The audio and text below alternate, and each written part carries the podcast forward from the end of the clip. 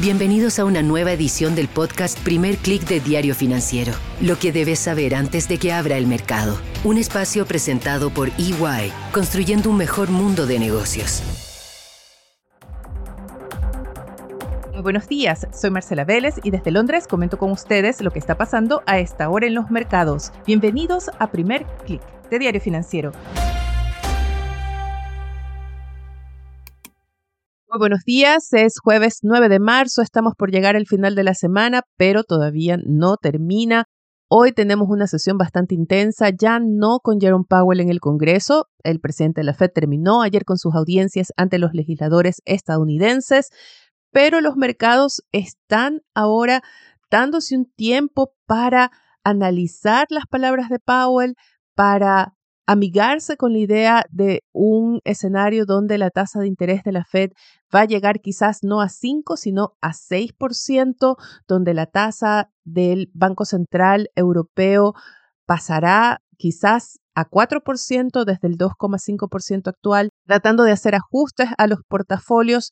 Y todavía con la mirada muy pendiente a las cifras que lleguen desde Estados Unidos. Ayer tuvimos un nuevo reporte laboral. La economía estadounidense creó más empleos de los esperados en el sector privado y hoy tenemos el reporte semanal de subsidios por desempleo, un anticipo finalmente de lo que es mañana el reporte más esperado, el de la tasa de desempleo y también costos laborales.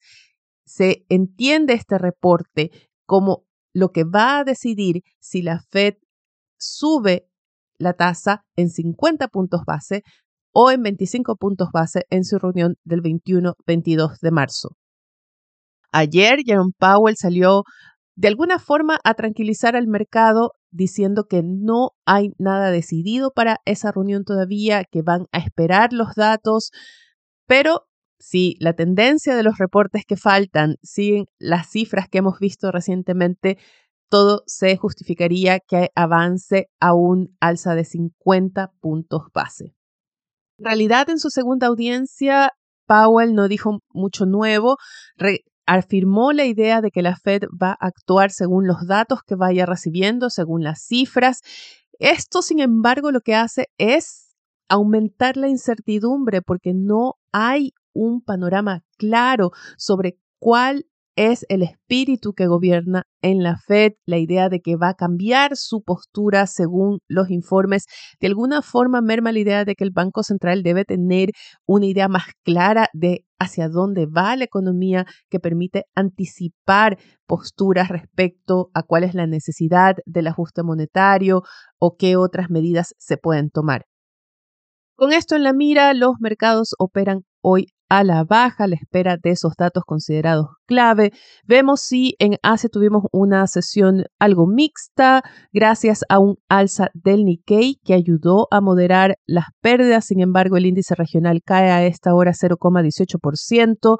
En Europa, decididamente es una sesión de aversión al riesgo. Vemos el stock 600 perder 0,63%. Son las acciones italianas las que están liderando las pérdidas. Hay que notar las declaraciones que vimos ayer desde banqueros centrales del sur. Hay un conflicto creciente al interior de la eurozona. Es un conflicto que hemos visto ya con anterioridad en que los países del sur, España, Italia, Grecia, presionan por un sesgo más neutral o expansivo del Banco Central Europeo, mientras el norte, países como Alemania, Holanda, presionan por tasas más altas, en este caso para controlar la inflación.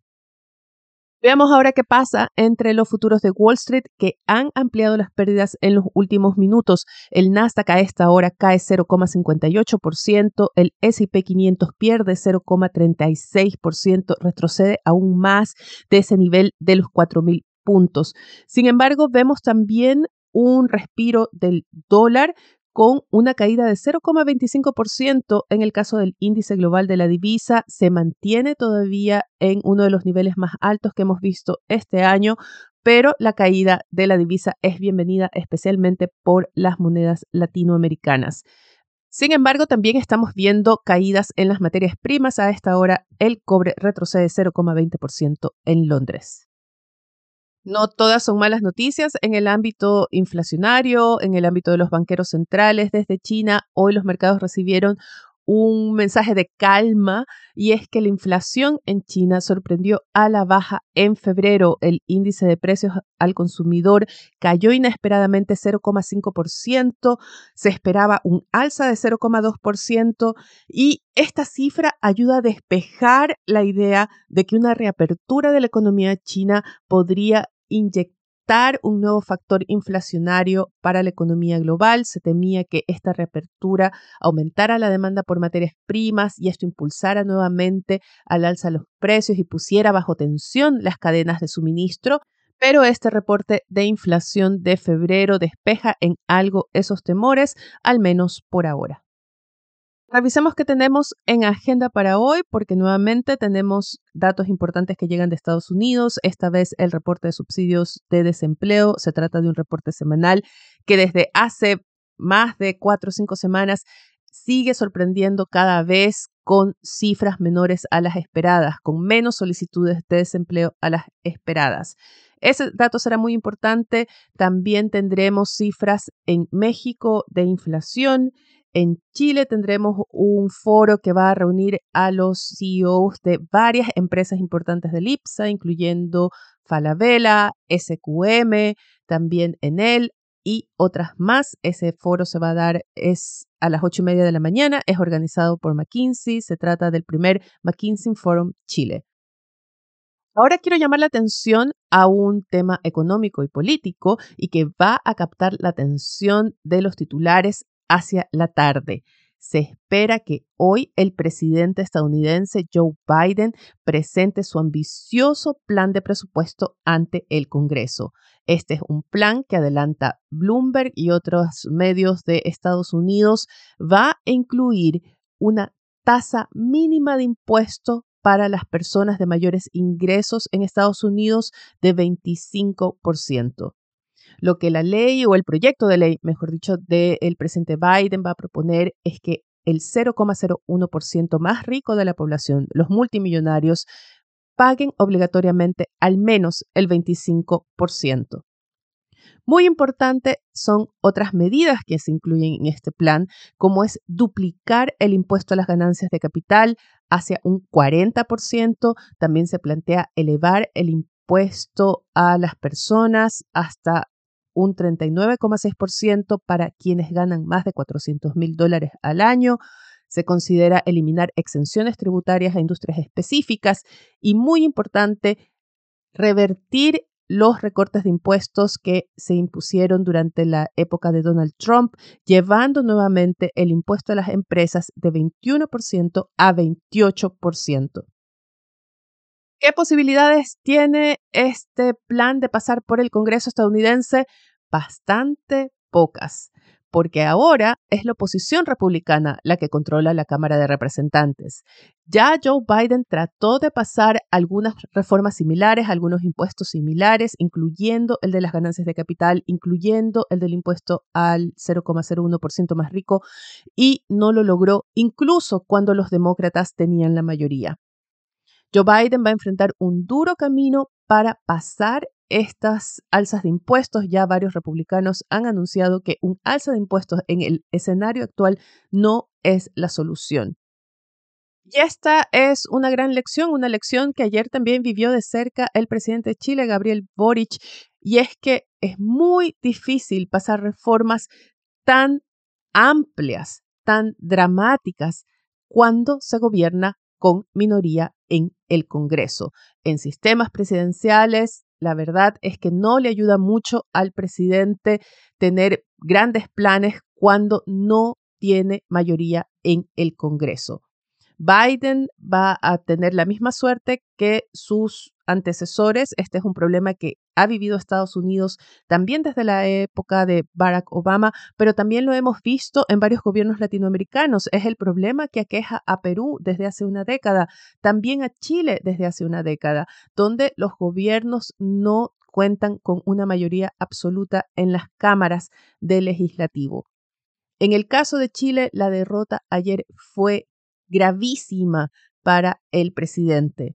Como explica Diario Financiero en su edición de hoy, La caída de la reforma tributaria en la Cámara de Diputados, que rechazó la idea de legislar el proyecto, pone en duda la implementación de planes que son claves para el programa de gobierno de Gabriel Boric, como es la pensión garantizada universal, también el plan de salas cuna.